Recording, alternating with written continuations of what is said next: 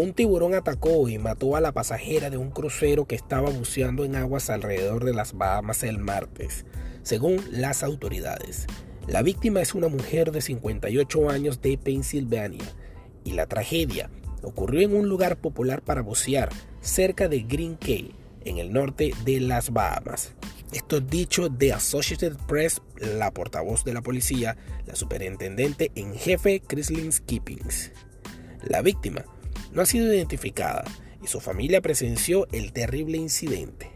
Es desafortunado, dijo Skipping, al agregar que la familia de la víctima describió al escualo como un tiburón toro, un animal agresivo que suele vivir cerca de áreas como las costas tropicales y que es considerado por expertos como el tiburón toro es el más peligroso. Royal Caribbean International dijo en un comunicado a AP de Associated Press que la turista murió después de llegar a un hospital local para así recibir tratamiento y que la compañía está ayudando a sus seres queridos.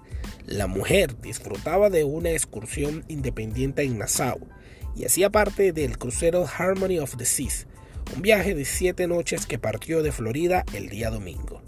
La mayoría de los ataques de tiburones en el Caribe han ocurrido en las Bahamas, con dos reportados en el 2019, uno de ellos fatal. Ese incidente involucró a una mujer del sur de California, que estaba de vacaciones y fue atacada por tres tiburones cerca de Rose Island, ubicada a solo media milla de donde ocurrió el ataque el martes.